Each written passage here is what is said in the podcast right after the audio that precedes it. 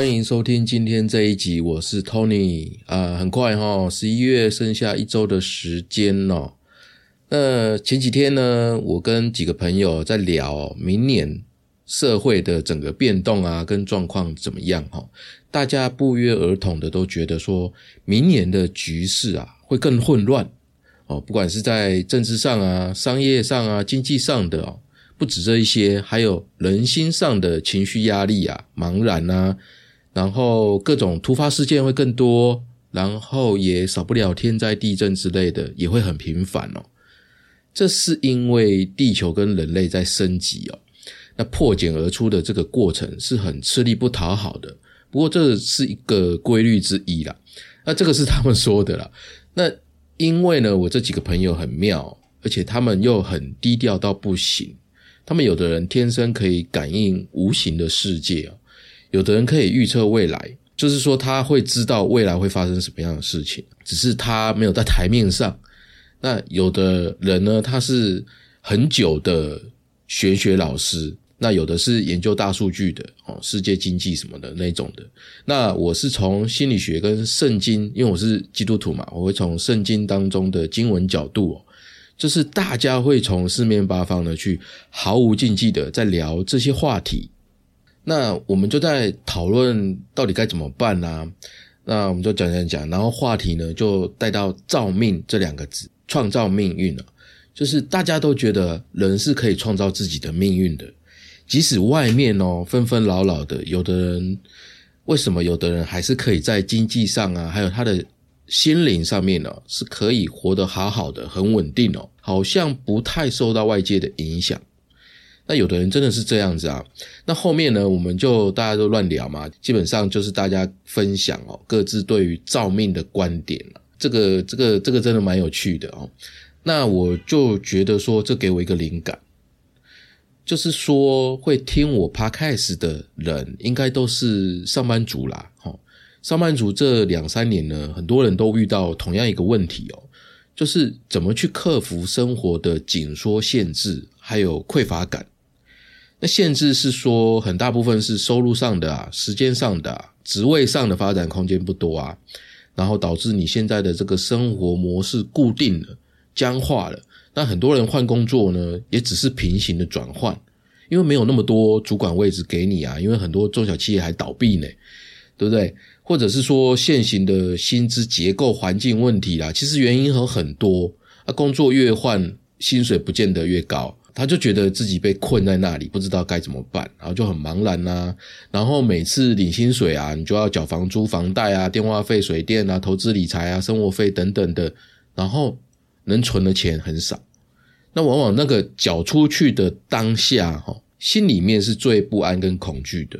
可是这种生活呢，还是一个月又过一个月哦，周而复始，不知道怎么克服，就非常茫然，就对了。那这个感受呢，最强烈的其实是在二十八到四十岁左右，因为再下去的 Z 世代哈，他们都很会找洞钻，我自己就会钻出一片天呐，根本不受上班族这三个字固定薪水这种线性发展思维影响哦，他们是很跳脱的。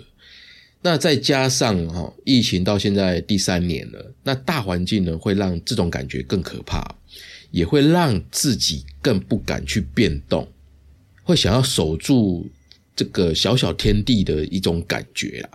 可是实际上呢，这个地呢会越守越小。为什么会越来越小呢？很简单嘛，我们讲我们讲通货膨胀，通货膨胀永远快过你的薪水啊，薪水会越来越薄嘛。那还有年年龄越来越大啊，那你被取代的风险越来越高，我们的精神体力会下降啊。虽然我们的经验增加哦，可是时代时代变化那么快，经验不见得每次都很有用，所以这个地呀才会越来越小，你的小天地哦。所以呃，越守你就越难改变，没有机会去改变哦。那二十八到四十岁左右，有的现在啊已经是小主管，或者是小组长，或者是更高阶的管理职之类的哦。不管那前面说的这种困境压力哦，会反映到他们在工作上面的情绪哦。那今年网络上的职场内容哦，就是台湾啦，主管情绪问题的主题比例哦，比往年来说根本就是爆量的倍增。那当然呢，这个情绪问题啊，连带的团队产生各式各样的问题，都会接连而来的延伸出来。不过呢，今天呃，我们不是要讨论问题啊，因为讨论问题会没完没了的，所以我们不讨论问题哦。我们今天的目的在于说，提供解决办法，去解决呃，刚刚我们所说的那种内心的这种限制跟匮乏的压压力啦。我我我自己一向相信说，生命会找到自己的出路，只要我们全然的相信这句话，并且确实理解这句话。然后再加上我们还怎么懂得去为自己铺路？那这条路呢，基本上就是你自己创造的一个全新的自己。那二零二二年呢，已经快过去了。如果呢，你今年特别感到自己停滞不前，觉得自己现在的生活啊绑手绑脚的，然后很想要知道怎么样可以去突破，像是刚刚所讲的这些困境哦，那今天这一集呢，建议你可以听听看。我主要呢会分享一个限制型的信念，限制型信念。那我们需要先检查自己有没有这种限制型信念，然后呢实际的改造方法。那当然改造是需要长时间累积的，它不会让你好像魔法一样哦，马上焕然一新哦。它需要你的信心、决心，还有耐心跟专注。然后呢，你还要全盘的考虑你现在的个人状况，然后去规划跟调整。好，我们一开始先来讲这个限制型信念。那首先呢，会先问大家一个问题哈：你觉得你现在的生活是不是你自己选择的？也就是说，你现在拥有的一切，你的生活、你的金钱、你的工作、你的观念，都是你自己选择的，对吗？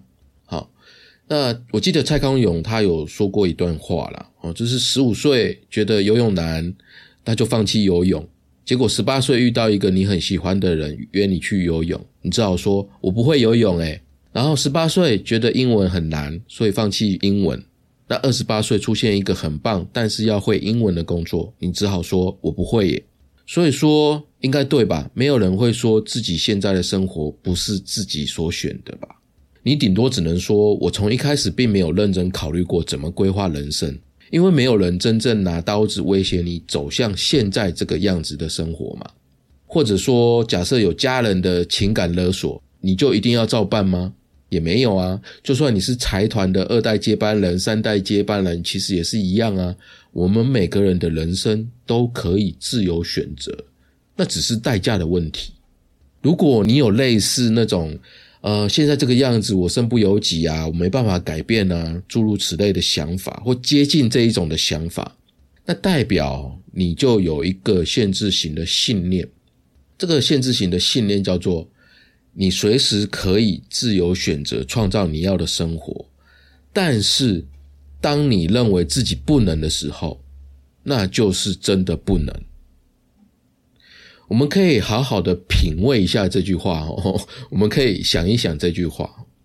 好，不管怎么样哈，我们可以回顾一下，从读书到出社会到现在哦，你有没有觉得自己真的花了很多精神力气在创造现现在的生活？不管现在生活你满不满意啊？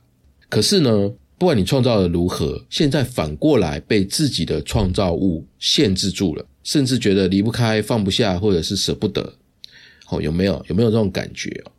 可是明明这一切都是你自己创造的啊！那既然你有能力创造现在的生活，那肯定有能力创造另外一种生活啊！那只是长久下来，你却已经完全接受了现在的生活是改变不了的。诶，那这样的人是不是可以说他忘了自己原本是谁？哦，到底是谁呢？能够创造现在的一切？而且是从无到有，一步一步实践到现在这个地步，能够做到这样的人是谁呢？你的直觉是谁呢？你觉得是自己的，请举右手。那你觉得，如果是命运，或者是说宇宙啊，或者是神啊，或者是其他什么冥冥之中的，请举你的左手。好，好，我不知道有没有其他答案，我不晓得啊。反正举右手的人。你就是主宰自己生活的人，从来都不是生活主宰着你。如果你是举左手的人，哦，说命运啊、宇宙啊、时代洪流啊、神啊什么的，那代表在你的深层的信念当中哦，那藏得很深哦。你认为自己啊，只是一个很大、很宏伟的哦，一个生命啊当中一个很渺小、渺小的一个点而已，好像就是呃，你是宇宙整体意识当中的一个小部分，一块一块屑屑哦，你是小人物，不能改变什么，像是这样的信念，我就是很渺小的自己啊。就是如果你有类似这种信念哦，那要注意了，这个就是很。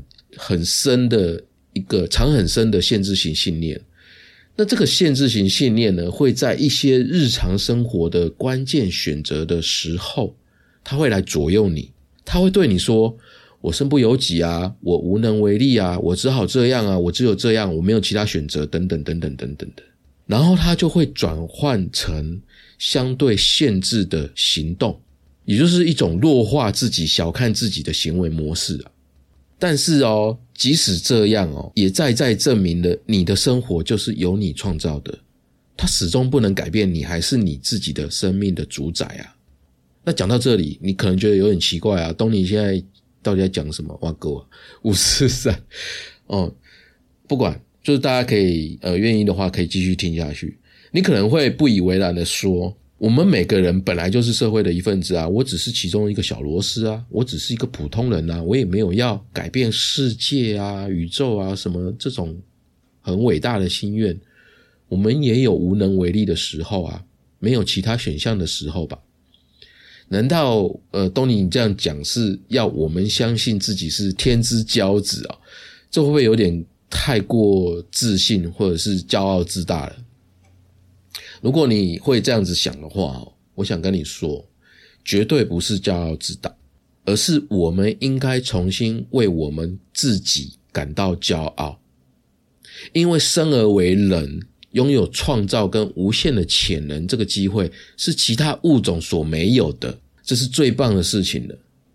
我不知道你为什么在深层信念中会去限制自己，这个成因很复杂，因人而异，我们不讨论。我们不讨论问题，因为我们的重点在于怎么改变现在跟未来。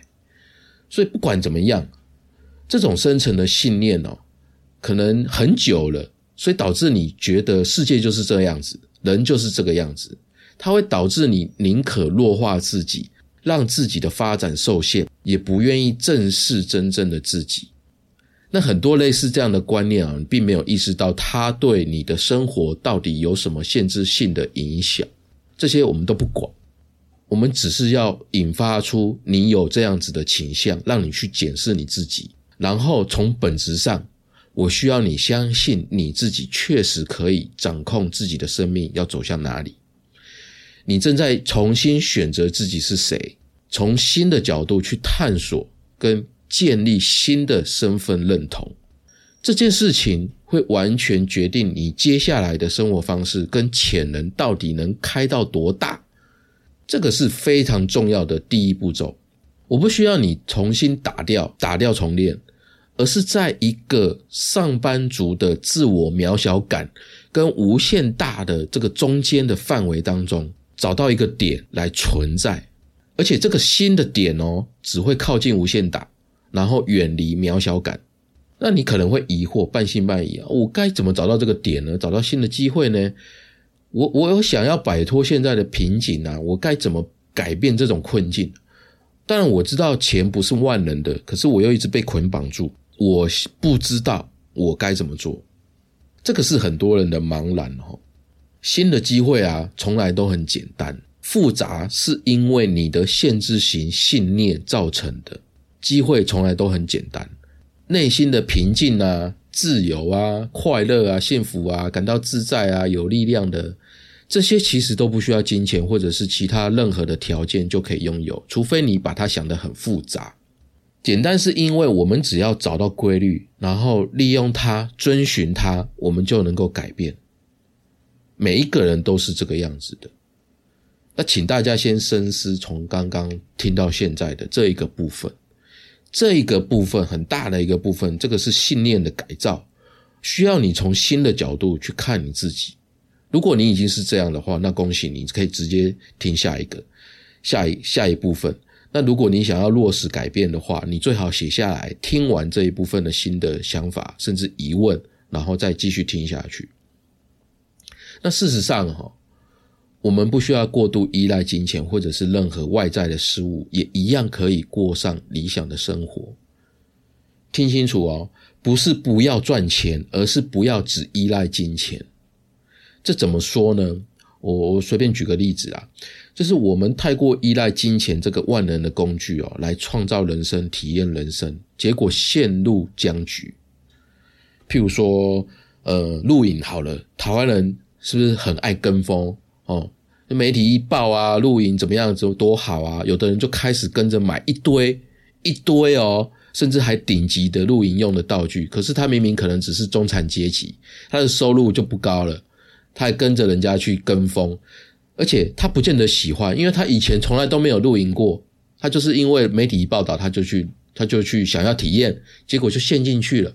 那当然，金钱是很方便的东西，它也很吸引人。不过，越是像这样子依赖金钱来创造体验、创造人生的人，他的生活模式就越得靠金钱来维持运作。最后呢，他就会变得怎么赚更多的钱，会变成他唯一的目标。那这样一来哦，他这个人呢，所有的创造力跟他的潜能、他的潜力，都会不自觉的通通投入去创造更多的金钱。他所有的精气神，哦，他的专注的地方都是在创造金钱。他也依赖金钱。那一旦只要降低对金钱的依赖，去创造生活的时候，他反而不知道该怎么办了，他就会慌了。这样的结果只会越来越痛苦，为什么呢？因为人的灵魂、人的内在渴望的是成长，而不是永无止境的做同一件事情。这同一件事情就是赚钱买体验，赚钱买体验。大家可以思考这句话：人的灵魂是渴望成长的，而不是永无止境的做同一件事情。当然了，我们也不要讲的那么那么高啦。就是如果我们可以在成长跟赚钱之间取得平衡，形成一个相互辅助的模式，那这个呢会是人类目前这个阶段最好的生活方式。所以就当前的状况哦，我们更务实的来看看怎么去适度的使用金钱，达到那个平衡。那这个方法的流程就这么一个，没有其他的流程。这个流程呢就是这样子，赚钱。投入探索未知，然后培养技能、学习新知、采购创造所需要的素材，利用心得、技能、新知、素材去创造新的事物，把成果贡献给社会，获得报酬，然后再次循环。大概流程就是这样。啊，文字版有有写啊，大家可以去看，可以去记。那这个流程除了循环之外，还会不断的成长。就 level one, level two, level three 这样一直成长上去哦，就是你一直保持这个循环，你就会越来越无限成长。那我们怎么验证这件事情呢？你只要仔细的观察，现在各个领域哦，在你的领域当中啊，你的圈子里面哦，那些知名度很高的、收入很高的、专业度很高的、职职位很高的人，没有一个不是依照这个循环流程的，每个人都是。这些成功的人都是这个方法，其实不是一个秘密哦。这个流程基本上它就是一个规律了。其实从以前一开始出社会的时候，我们都这样过，我们都用过这个循环。你看第一份工作，我们累积大量的经验，然后尝试啊，我们可能会出错，我们就有很多的经验去学习，还有大量的技能跟工作的方法，我们去花很多时间去取得。对不对？我们从出社会开始就一直在做这样的事情啊，这个循环对不对？然后持续的出社会几年之后，诶，我们因为这样子的循环，薪水到达了一个稍微舒适的状态之后，或者是诶，你不工作了，你去创业，你发现了赚钱的成功模式之后，大部分的人就停了，大部分的人就不继续这么做了。为什么呢？因为舒适啦。已经到达一个舒适的状态了，哦，然后探索跟学习是很消耗精神的，人都是这样子的嘛，喜欢舒适圈，结果呢，就是离开循环的结果就是成长停滞，然后痛苦就会开始浮现。那最好的状态就是保持弹性嘛，一直维持适度的开发跟探索，你才不会陷入这种僵化的模式哦。这僵化的模式最后变成习惯，然后习惯呢变成自然，自然呢你就变得难以改变。说起来很简单，可是实际上如果生活已经陷入僵化了，我们刚刚这个流程呢，在实作上面要怎么调整呢？到底该怎么做呢？我现在讲这个概念然后再推到现实层面。那概念呢，其实很像是玩积木叠叠乐，不知道大家有没有玩过？就是一个木条，有没有很多木条叠成方方的长方形，叠起来往上叠。那我们的生活，每个人都是这样一条一条堆叠起来的。我们可以想象，我们正在玩这个游戏哈。那这个叠叠乐呢，是用金钱叠立起来的，那一条一条的，已经叠这么高了。那如果你把它直接抽掉最下面的部分，那这个叠叠乐是不是马上就会塌掉啊？那游戏就 game over 嘛？好，那所以有玩过叠叠乐的都知道，玩得好的就是要仔细的观察，然后让积木呢可以保持在一个平衡的状态，哦，对不对？我们就一个一个的把不必要的积木把它抽掉，然后往上叠，啊，那这个就是游戏的规则嘛。玩法，那玩到后面会越来越紧张刺激嘛？因为叠叠乐会呈现一个很奇妙的形状，对不对？最少的木条，可是呢，却能够支撑住整个结构。那剩下的结构就越来越少，对不对？哪一个可以抽，哪一个不可以抽？那这一个奇妙的形状结构啊，就象征着一件事情：哦，最少的金钱支撑起整个生活。然后我们只要想怎么往上叠又不会倒就好了。那最后呢，我们就可以看出来，到底哪一部分的金钱我们是可以抽掉的，可是我们的生活却仍然不会崩溃，不会倒塌。那这个叠叠乐呢，只是一个概念，让大家可以懂接下来的方法。好，我们把这个概念转换成现实哦，看看以下的几个问题。第一个，在不降低生活品质的前提下。拿掉非必要的开销或者需求，这个的目的呢，是要让我们可以开始累积重新创造的能量。譬如说，你氪金的游戏啊，或者付费但没有用的各种网络服务啊，投资报酬率不好的投资啊，或者是乱买的人情保单啊，对你成长没帮助的娱乐啊、奢侈品开销啊。哦，办公室的团购下午茶、跟风性的消费、流行性的消费等等的，里里口口的很多很多。哦，你可以思考你你自己现在的状况，就是这些如果都拿掉的话，会不会觉得有点可惜？可能有可惜，但是哎，它不会打乱你的生活。如果是这个样子的开销或者是需求什么的，就把它拿掉吧。就把它拿掉、划掉，不再花费在这个东西上面。那这样的创造性的能量呢，就会有空间让你可以累积，哦，让你存放。否则很多钱其实都在不必要的事物上面流掉了，那你的口袋就有破洞啊。你有破洞的话，你的生活总体品质就上不去啊，因为你需要不断的赚钱来支撑，那你就越来越痛苦。那这个就是最容易卡关的第一个地方。所以，如果非必要的开销就把它拿掉吧。好，那第二个降低必要，但是其实可以降低成本的项目，那这个的目的呢，就是把你的消费结构重新调整、重新整理，往精简的方向去规划。譬如说，常年花费，但是可以降低方案的固定固定性支出，如房租啊、手机啊、伙食、交通费啊、衣服、保养品、健身房、娱乐支出等等的。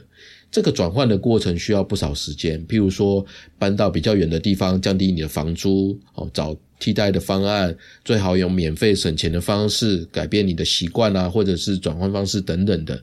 但女生在这个部分呢，会比较麻烦的，因为他们的小东西很多，譬如保养品、化妆品。我知道有的女生光照顾一个脸啊，就七八种的东西在用哦，那个花费相当惊人，所以想办法要精简它。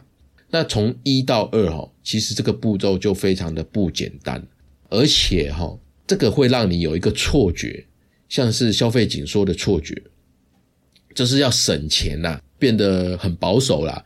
但是请注意哦，这个不是紧缩，而是让你卸掉重担，让你变得更，让你变得更少。但是更好。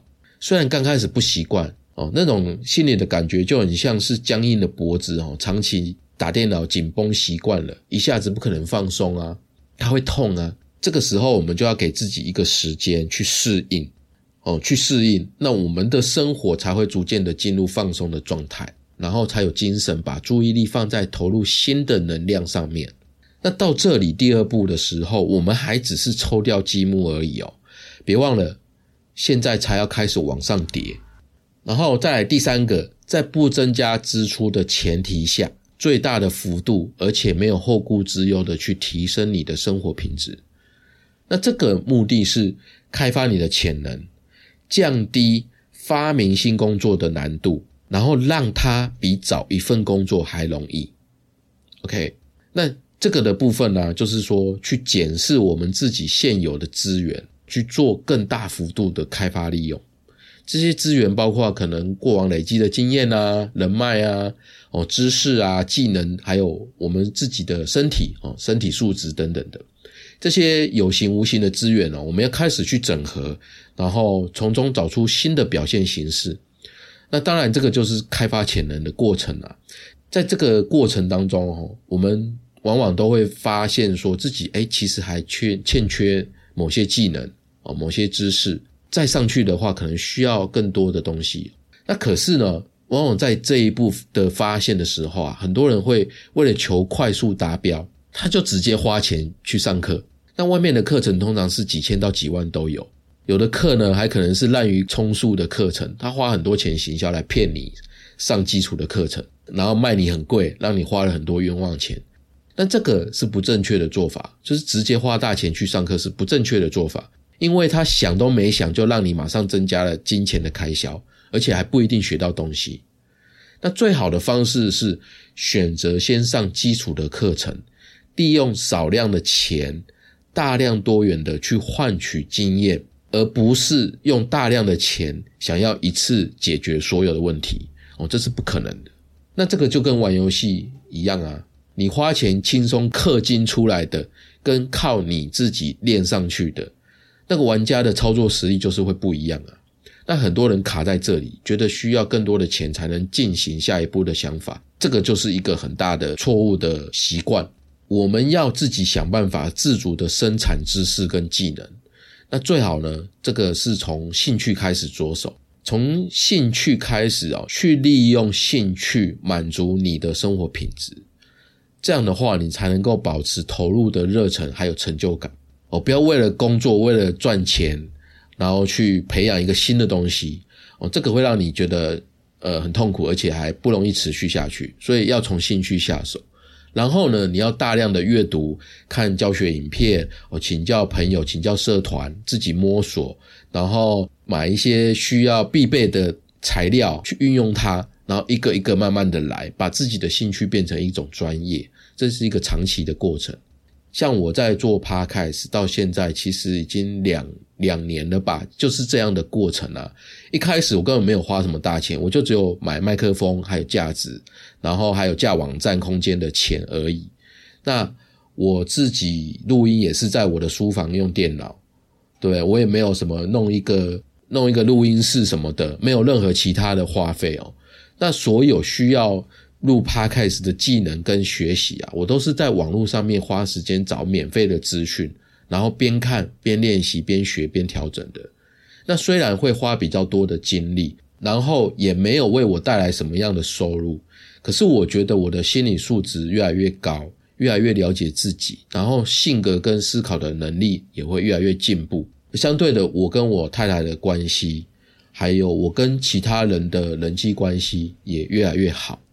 那这些对我来说就是没有后顾之忧的提高生活品质，而且是在不增加大笔金钱开支的前提下，我做到了这件事情。大家也可以做到这样的事情。然后在这个阶段很重要的一件事情就是你的心态要保持耐心的去摸索，同时不要想要去利用这个赚钱或者解决你的经济上面的压力。当然啦，它最后面也许是可以赚钱的，可以变成你的副业或者是主业的一件事情。但是在这个阶段，请不要有这样的想法，因为这个阶段是摸索的阶段。不要当做工作去培养，要用接近玩耍乐趣的心态。这样的话，你就越敢去尝试，越敢去放手，你就越容易获得成功，跟不断的突破跟成长。这个的目的是要让发明一份工作的难度比找到一份工作还要更容易。OK，我写在文字版，啊大家可以再去细细的品味这句话。然后第四个就是输出你自己的生活品质哦，赚取报酬。那当我们的生活品质因为自己的能力哦稳固的增长的时候，这个呢你就开始可以超越大众了，就是比一般大众来讲，你这个这个部分呢是比一般人还要突出的。那当达到这个程度的时候啊，我们就要开始分享自己的成果。尤其是知识啊、经验上面的，能够免费分享最好。像我的 p 开始就是这样子啊。哦，我之前自己念心理学，然后累积累积到一定的程度，我就开始做 p 开始。然后从一开始，我只是一个素人诶，我不是什么圈子里面的人，这只是一个普通人。你看，我从一个听众到现在每集平均约两千个不重复的听众，我免费跟大家分享我的 know how。那因为当我们分享的时候啊，其实有好处的。一个来是我们可以持续的思考自己的进步空间，然后整合过往的经验啊，累积具体的知识啊等等的。然后第二个就是我们可以累积受众、潜在的客户、合作伙伴啊，还有呃学习的伙伴。那你看像这个部分的话，我其实也正在规划付费收听的内容。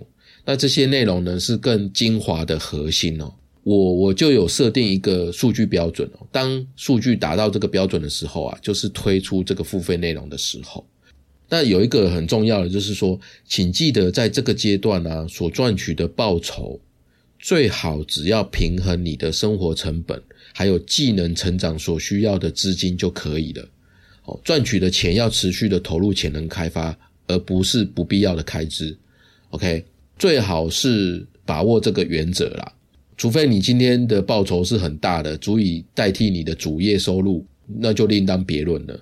当然，如果你走到这个第四步，赚钱、成长这两个就会来到一个新的平衡状态。那那个时候啊，其实基本上你早就脱离原本的那种匮乏、限制的状态了。你到这里啊，一定会有新的想法哦。你现在可能想象不到，但是我跟你保证。你一定会有新的想法，你也更不用担心收入的问题、工作的问题，机会一定会出现。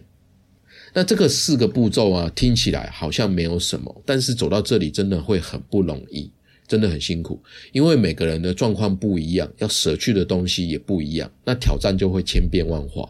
但是我跟你保证，你至少会跟我一样获得很大的身心灵上面的满足，而且这还只是第一次的过程。如果你继续的循环下去，这种满足就会越来越稳固，各方面也可以持续的上升，持续的精进你的生活品质，提升你自己的层次。当你自己亲自走一趟这四个步骤的时候，你就会深深的了解自己真的就是自己的创造主，你重新创造自己的生命，而且显化财富的能力就在自己身上。财富包括钱。但是不会只等于钱，你就会深深的相信，并且知道生活品质的提升是可以不依赖金钱的。我们绝对可以从自己身上持续开发出更好的创意，提高我们的生活品质，但是却不会造成不平衡的开销。那这样的状态，不就是身心灵很爱讲的丰盛的生命吗？丰盛，对不对？哦，身心灵真的很爱讲丰盛这两个字，但其实根本就没有那么高深难懂啊。落实到实际的方法，就是刚刚所讲的流程。OK，哦，大家可以把这个流程方法哈套在你自己的生活上面啊，我相信你更详细的做法会出现。OK，以上啊就到这边哦。如果你今年特别感到自己停滞不前，觉得自己现在的生活绑手绑脚的，然后很想要知道怎么样可以有更好的生活，那今天分享的这个经验跟步骤啊，就给各位参考。事在人为，持续提升哦，祝福大家。那这个今天呢是我自己的笔记啦，有任何想法欢迎趴开始底下留言。哦，如果你喜欢，也记得给我五颗星的评价，也欢迎赞助我五十块一杯下午茶。你的实际支持呢是我创作的动力。如果你的工作、人生需要解惑，可以在好好听你说官网找到我。我们今天就到这边，下周三晚上七点，小伙伴们不要错过了哦，拜拜，再见。